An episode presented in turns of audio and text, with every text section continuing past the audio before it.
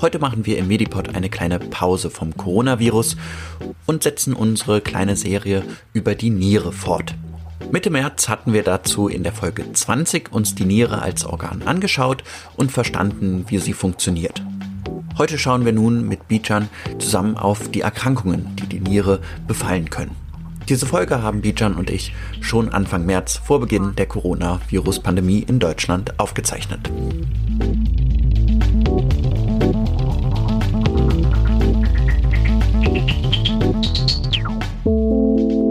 Medipod, der Podcast für Medizin. Hallo und herzlich willkommen zum Medipod. Heute wieder mit mir, dem Kohli und Bijan. Hi Kohli. Hallo Bijan. Wir schauen uns heute nochmal die Nierenerkrankungen an.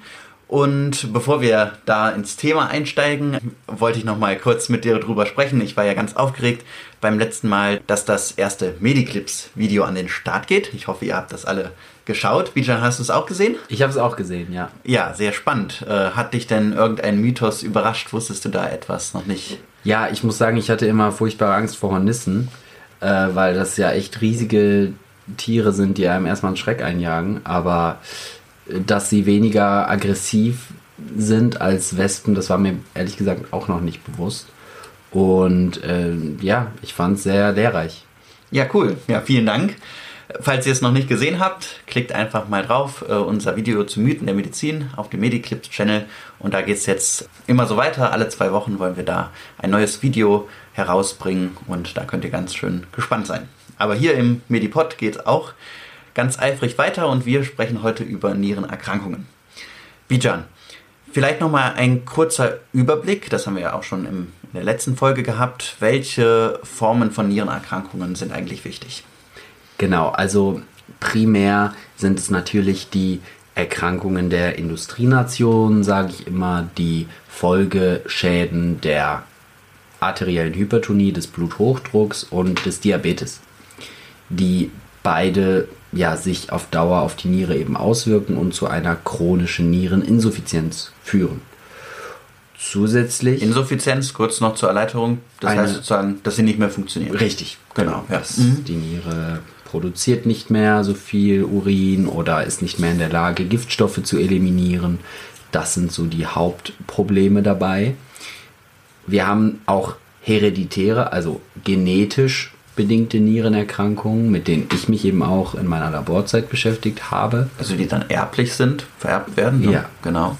Ähm, und allen voran ist es eben die autosomal dominante polyzystische, also viele Zysten, äh, Nierenerkrankung, die äh, ja bei einer von 300 Neugeburten eben auftritt, also ein häufiges Krankheitsbild ist.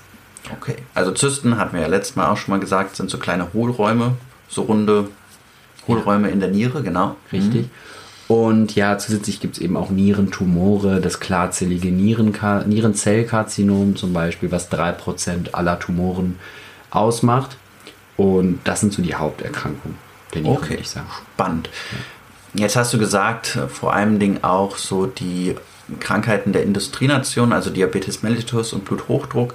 Was kann man da tun, so kurz als Überblick, damit man keinen Bluthochdruck oder Diabetes mellitus bekommt? Gut, es sind natürlich primär auch, äh, spielt die Genetik auch bei diesen Erkrankungen eine sehr, sehr große Rolle. Ähm, Risikofaktoren sind definitiv auch für jegliche Tumorerkrankungen, sowohl für Tumorerkrankungen als auch für arterielle Hypertonie das Rauchen, was wirklich ein maßgeblicher Risikofaktor ist. Viel Alkoholkonsum wirkt sich auch negativ auf den Blutdruck und auch auf die Nieren aus. Es ist natürlich empfehlenswert, Sport zu machen, um halt einfach eine natürliche Blutdruckregulation vorzunehmen. Und wichtig ist auch, wobei es da jetzt auch strittige Studienergebnisse zu gibt, der Salzkonsum. Also dass sehr viel Salzkonsum den Blutdruck eben ansteigen lässt. Es geht einfach viel über die ausgewogene Ernährung und den Lebensstil. Okay, Definitiv. also nochmal ein Appell wirklich an einen gesunden Lebensstil. Ja. Die Genetik spielt immer eine Rolle, aber mit gesundem Lebensstil kann man vieles noch verändern. Bei Blutdruck ist es auch viel der Stress, der eine Rolle spielt. Äh, vor allem bei uns in westlichen Nationen. Wir haben viel Stress auf der Arbeit, in der Uni und das sind auch ähm, tatsächlich äh, ja, ähm, Risikofaktoren auch, um Blutdruck, Bluthochdruck zu bekommen. Okay. Gut, das nehmen wir nochmal mit, aber heute gucken wir uns noch im Detail vor allem Dingen die polyzystischen Nierenerkrankungen an. Stimmt das? Ja. Da hast du nämlich dran geforscht, Bijan, ne? Genau, ich habe an einer Erkrankung geforscht, die ne, sich Nephronophthise nennt. Oh, das Und- ist ein kompliziertes ja. Wort. Was, was steckt dahinter? Die Nephronophthise, das bedeutet Nierenschwund übersetzt, ist das Krankheitsbild, mit dem ich mich beschäftigt habe. Sie ist ähnlich den polyzystischen Nierenerkrankungen, ist aber deutlich seltener, ist aber in den Fokus der Forschung gekommen durch eben bestimmte Dinge, die sie eben auszeichnet und eben sehr interessant daher für die, für die Forschung macht. Okay. Vielleicht nochmal erst, was genau sind denn die Symptome bei der polyzystischen Nierenerkrankung? Also wir haben ja schon gelernt, dass Zysten sind diese kleinen Hohlräume und dann gibt es da ganz viele davon in der Niere. Aber welche Probleme haben dann die Patienten? Gut, das ist ganz unterschiedlich, denn wir müssen uns einmal anschauen, dass es die autosomal dominante Form gibt äh, und die autosomal rezessive Form. Das sind also unterschiedliche Vererbungsmuster, die da eine Rolle spielen und auch sich ähm, in unterschiedlichen Lebensaltern ausprägen. Die autosomal rezessive Form ist die, die sich schon in sehr jungen Jahren ausbildet und bei denen die Lebenserwartung massiv eingeschränkt ist, da die Niere durch die Zysten eben nicht mehr richtig funktioniert. Hingegen die autosomal dominante Form ist eher im Erwachsenenalter äh, spielt die eine Rolle. Da werden dann eher die Erwachsenen im Alter von 50 oder 60 an die Dialyse müssen, weil die Niere durch die Zysten eben nicht mehr funktionsfähig ist. Aber die Symptome sind oft nur, in Anführungszeichen, ein erhöhter Blutdruck und dann bilden sich eben im Laufe des Lebens die Zysten aus. Okay, also die bilden sich so schleichend im Laufe des Lebens immer mehr. Und bei der rezessiven Form sind die Kinder schon von Anfang an sehr beeinträchtigt. Richtig. Okay, also die dominante Form, hattest du ja gesagt, ist so die häufigste Form Ja. der äh, polyzystischen Nierenerkrankungen. Und du hast dir jetzt die Nephronophthise angeschaut. Wie steht die denn in Zusammenhang mit den polyzystischen Nierenerkrankungen, die, uns, die du uns gerade eben erklärt hast? Hier ist ein bisschen Lärm im Hintergrund, der Hubschrauber von der Uniklinik mal wieder. Aber Bijan, wie steht das im Zusammenhang? Genau, das Interessante ist, all diese Krankheiten sind sogenannte Ciliopathien. Das heißt, bei diesen Erkrankungen ist das primäre Zilium ein Härchen, ein einzelnes Härchen, was von so gut wie jeder Körperzelle absteht, eben krankhaft verändert ist. Und lange Zeit wurde dieses primäre Zilium, obwohl es bekannt war, überhaupt nicht äh, erforscht, weil man dachte, das kann sich nicht bewegen. Äh, das sieht relativ unspektakulär aus. Was kann das wohl für eine Funktion haben? Wir wissen, sekundäre Zilien in der Lunge zum Beispiel transportieren in Verbänden Giftstoffe aus der Lunge wieder raus. Das äußert sich dann zum Beispiel im Husten.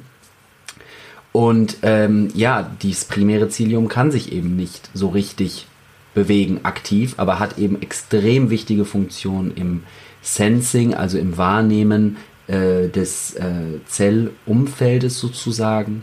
Es leitet Informationen in Zellen weiter und ähm, spielt eine wichtige Rolle in der, im Zellzyklus, also in der Mi- Mitose, in der Zellteilung und reguliert diesen maßgeblich. Und aufgrund dieser diversen Funktionen hat man mittlerweile herausgefunden, dass diese primäre Zilien nicht nur bei Nierenerkrankungen, sondern ganz generell eine sehr, sehr wichtige Rolle spielen im Körper. Okay, eins habe ich jetzt noch nicht verstanden. Ist das auf jeder Zelle drauf im Körper? So gut wie jede Körperzelle. Jede Zelle hat dieses Zilium. Aber steht das heraus oder ist das innerhalb der Zelle? Das ist eine sehr, sehr gute Frage, denn ähm, es ist abhängig vom Zustand der Zelle. Eine Zelle, die sich gerade teilt, hat kein Zilium. Eine Zelle, die sich fertig geteilt hat und die quasi ähm, nicht im Prozess des Teilens gerade ist, die hat das Zilium und ist in der Lage, das Umfeld quasi wahrzunehmen und Signale weiter in die Zelle reinzusenden. Es steht also von der Zelle ab. Okay. Okay, also jede Zelle im Körper hat dieses Cilium. Fast alle Zellen, ja. Fast alle. Und das steht dann sozusagen so heraus. Ja. Okay, interessant. Und was genau äh, kann das dann bei der Niere bewirken? Was für eine Erkrankung? Du hast dich da mit der Nephronophtise beschäftigt. Ich habe mich mit der Nephronophtise beschäftigt, bei der man ähm, eben sieht, dass gewisse ziliäre Proteine auf Genebene, also die Gene, die dieses Protein kodieren, ähm, sind zum Teil mutiert bei dieser Erkrankung. Und man sieht als Konsequenz daraus, dass der Zellzyklus, also die Mitose und die Bildung von neuen Zellen eben verändert ist. Und dass ganz oft eben sich eine sehr starke Proliferation, also Vermehrung von Zellen zeigt. Und das quasi der Key, der Schlüssel dazu ist, dass man eben eine vermehrte Proliferation und vermehrt in dem Fall Zysten eben bildet. Okay, also bei dieser Nephronophtise bilden sich auch Zysten. Es ist eine Zystenerkrankung. Es ist eine Zystenerkrankung, aber es sind sporadische Zysten vorhanden. Sie ist auch maßgeblich ähm, charakterisiert durch eine starke Fibrose der Niere. Okay, zwei schwierige Worte. Einmal sporadisch, was heißt das, dass die kommen und wieder gehen? Nee, sporadisch würde heißen, dass es ähm, äh, sporadisch, dass es eben teils. Es ist keine polyzystische Erkrankung, es sind vereinzelt Zysten. Ah, vereinzelt, also nur an einzelnen Stellen in der Niere, aber Genau. nicht so ganz viele auf einer Stelle. Richtig. Und die Fibrose ist im Prinzip eine Umwandlung des Gewebes in, ich sag mal, nutzlo nutzloses Bindegewebe, was dann eben nicht mehr der eigentlichen Funktion nachkommen kann. Okay. Aber das werden dann trotzdem am Ende so viele Stellen in der Niere, die so umgewandelt sind, dass die Niere dann einen Funktionsverlust hat. Ja, definitiv. Okay. Wie, Und das- wie entwickelt sich das? Es entwickelt sich ganz unterschiedlich. Es gibt einmal die mm, infantile Form, also die, die wirklich schon mit dem Lebensbeginn auftritt. Die juvenile Form, die in ganz jungen Lebensjahren, so im dritten, vierten, fünften Lebensjahr auftritt. Und die adoleszente Form, die sich so im jugendlichen Alter äh, ausbildet. Bei der ganz frühen Form hat man schon wirklich ähm, im ähm, ja, Mutterbauch sozusagen schon die ersten Symptome. Man hat vermindert Fruchtwasser und zeigt eben auch eine verminderte Lungenausbildung durch eine relativ komplexe Sequenz, die sich Potter-Sequenz nennt. Letztlich führt es dazu, dass die Niere schon zu diesem Zeitpunkt insuffizient ist. Also dass die Kinder schon mit einer nicht funktionierenden Niere auf die Welt kommen. Okay. Die andere Form zeigt sich dadurch, also die, die jetzt, sage ich mal, in den Kindesjahren sich zeigt, dadurch, dass die Kinder sehr häufig auf Toilette gehen, sehr viel Durst haben, dass die Kinder auch schon, ja, eben Fibrose der Niere zeigen, also all diese krankhaften Zeichen schon zeigen. Und man muss dazu sagen, dass diese Nephronophtise zwar selten ist, aber die häufigste genetische Ursache für ein chronisches Nierenversagen vor dem 30. Lebensjahr ist. Okay. Also die Kinder, die schon mit so einer veränderten Niere auf die Welt kommen, können die überhaupt überleben oder sind die so schwer krank, dass sie nicht lange leben? Äh, sie leben nicht lange. Also das ähm, chronische Nierenversagen wird halt schon im Kindesalter erreicht und dann ist halt die Therapie eine Transplantation. Okay. Und die anderen Formen, die leben auch vermindert, aber schon so bis zum 30. Lebensjahr, Ja. oder? Ja. Okay. Also eine schon schwerwiegende Erkrankung. Aber du hast gesagt, eine eher seltene Erkrankung. Genau. Die Zahlen schwanken. Man sagt von 1 zu 50.000 bis 1 zu einer Million, die diese Krankheit haben. Aber es geht uns auch gar nicht so sehr um die Häufigkeit dieser Erkrankung, sondern es geht uns darum, sogenannte Pathways, also im Prinzip ähm, Signalwege zu entschlüsseln, die uns mehr darüber lernen lassen, wie denn die Fibrose eigentlich zustande kommt. Denn aus unserer ganzen, ähm, aus unseren Gesprächen, die wir jetzt geführt haben, in der ersten Folge und auch heute, wissen wir, dass ja die chronische Nierenerkrankung ein riesiges Problem in unserer westlichen Zivilisation, eigentlich in jeder Zivilisation ist. 13% haben eine chronische Niereninsuffizienz. Aller Menschen. 13 Prozent? 13 Prozent. Das ist echt viel. Es schwankt, es sind ungefähr 10 bis 13 Prozent. Okay. Ist auch Länder, äh, unter, länderspezifisch dann unterschiedlich, aber es ist sehr häufig. Und was wir uns eben erhoffen, ist dadurch, dass wir in zum Teil gentechnisch veränderten Organismen wie Mauszellen oder auch wirklich Mäusen gewisse Pathways, gewisse Wege nochmal entschlüsseln können, wie es denn eigentlich zu dieser Fibrose kommt. Und das könnte uns dabei helfen, auch zu schließen, wie es denn in ja, Diabetes-Folgeerkrankungen eben zu dieser Fibrose kommt. Wir wissen im Moment noch nicht so viel darüber, um das wirklich therapieren zu können. Okay, also du forschst sozusagen an einem sehr seltenen Krankheitsbild, aber die Ergebnisse, die ihr da habt, könnten übertragen werden auf deutlich häufigere Formen, die zu dieser Fibrose bei einer chronischen Nierenerkrankung führen. Genauso ist es. Okay. Und was genau hast du dann in deinem Projekt da gemacht? Ich hatte zwei Proteine mir herausgesucht und habe sie eben untersucht. Das heißt, genau, da müssen wir vielleicht sagen, Proteine haben wir schon häufiger gesagt. Ja. Ähm, das sind sozusagen Eiweiße, ne? Ja. Also Bausteine in unserem Körper für sehr viele Dinge. Genau, die auch im extrem wichtige Funktionen übernehmen in diesen Signalwegen und ähm, die eben ganz, ganz unterschiedliche Funktionen übernehmen können. Okay. Zum Beispiel die Proteine, die ich untersucht habe, die spielen sowohl eine Rolle in der Zellzyklus, also in, auch in der Zellteilungsregulation, aber sind halt eben auch sehr wichtig in, ähm, ja, in ganz anderen Prozessen, wie zum Beispiel die Integrität, also das Funktionieren dieses Ziliums und das Wahrnehmen von Reizen zum Beispiel. Es gibt ganz, ganz viele unterschiedliche Funktionen. Echt spannend. Ja, ich stelle mir dieses Zilium jetzt wie so eine Antenne vor. Genauso. Ja. Es gibt wirklich, äh, toll, dass du es sagst, es gibt wirklich wissenschaftliche Berichte, ganz viele, wenn du das nur mal googeln würdest. Es wird auch als die zelluläre Antenne bezeichnet. Das Mhm. ist tatsächlich so und es ist wirklich im Moment wirklich ein, der letzte Schrei, kann man sagen, in der Nierenforschung oder generell in vielen Forschungsbereichen. Okay, also auch in anderen Organforschungen wird auch sich dieses Zilium angeschaut, nicht Ja. nur in der Niere. Okay. Ja. Spannend. Was ich konkret in meiner Arbeit gemacht habe, war, dass ich einmal diese Proteine überexprimiert habe. Das heißt, ich habe diese Proteine vermehrt in Zellkulturen gehabt und dann untersucht, wie sich das quasi auswirkt auf die Interaktionen, auf die Lokalisation dieser Proteine in der Zelle, was passiert überhaupt.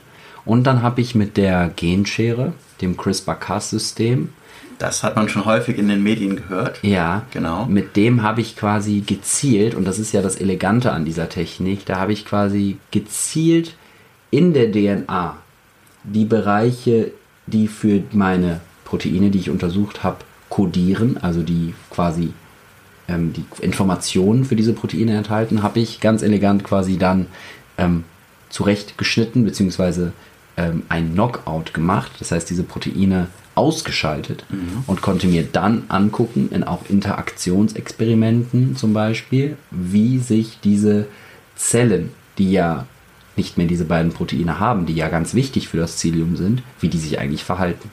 Und wie haben die sich verhalten?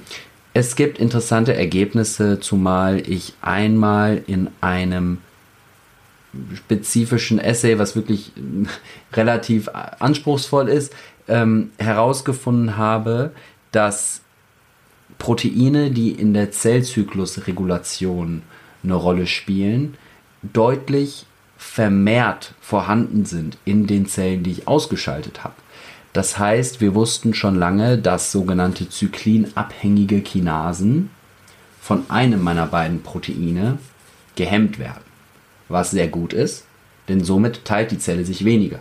Die Zelle proliferiert weniger. Es kann weniger zu Fibrose kommen, es kann weniger zu Zystenbildungen kommen. Interessanterweise konnte ich das einmal nachweisen, dass in meinen ähm, veränderten Zellen, in dem ich mein Protein ausgeschaltet hatte, diese zyklinabhängige abhängige Kinase deutlich aktiver war. Das heißt, deutlich mehr Zellteilung und deutlich mehr Richtung, sagen wir mal, Fibrose gearbeitet hat. Und ich habe noch zwei andere Proteinkomplexe entschlüsseln können, die quasi ganz ähnliche Funktionen haben. Und wo wir schon Richtung Fibrose wieder einen kleinen Schritt in die richtige Richtung machen und vielleicht wissen, vielleicht oder vielleicht sagen können, diese beiden Komplexe, die ich da entschlüsselt habe, vielleicht sind die ja auch noch daran beteiligt. Aber das gilt es auch noch weiter zu validieren und weitere Experimente zu machen, um sich da auch wirklich sicher zu sein. Okay.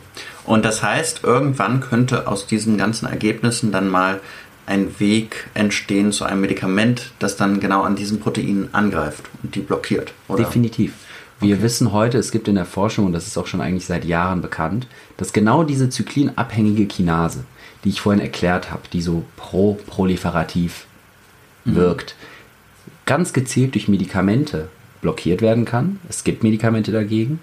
Und die im Mausexperiment die Zysten komplett oder zumindest teilweise reduzieren. Also das ist un unglaubliche Unterschiede, dass man wirklich sieht, dass die Zysten massiv abnehmen. Mhm. Problem ist, dass diese zyklinabhängigen Kinasen im menschlichen Organismus extrem wichtige Funktionen auch ausüben. Das heißt, mhm. ein Medikament, was wir jetzt einfach geben, und äh, das wäre quasi mit dem Überleben nicht vereinbar. Wir müssten okay. quasi ganz gewebegezielte Medikamente einsetzen, die nur diese spezifische überaktive zyklinabhängige Kinase auch ähm, inhibiert, also hemmt und nicht eben alle, die wir in unserem Körper haben, weil die brauchen wir nun mal.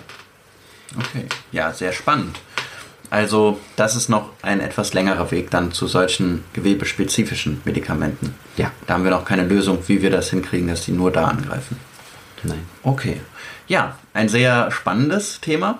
Ähm, ich hoffe, wir konnten das irgendwie so runterbrechen, dass es auch alle verstanden haben, die jetzt auch nicht Medizin studieren, wie wir beide. Ja, es genau. ist schon sehr komplex. Es ist auf jeden sagen, Fall ja. komplex, aber ich glaube, wir haben doch auch gezeigt, dass das eine Relevanz hat, dieses Thema auch für, für äh, breite Bevölkerungsschichten, weil einfach diese chronische Nierenerkrankung 13 Prozent ja. der Menschen betrifft. Ne? Genau.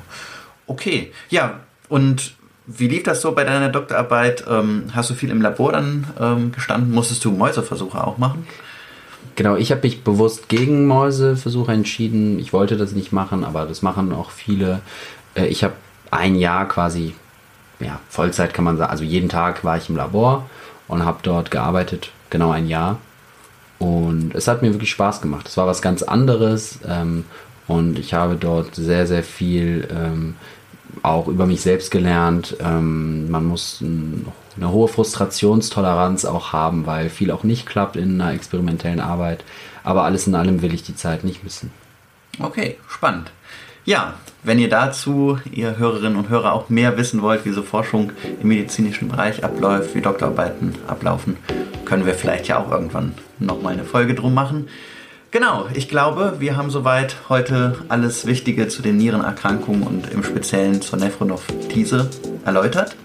Vielen Dank, Bijan, dass du diese beiden Folgen hier als Experte dabei warst. Sehr gerne, Kuli.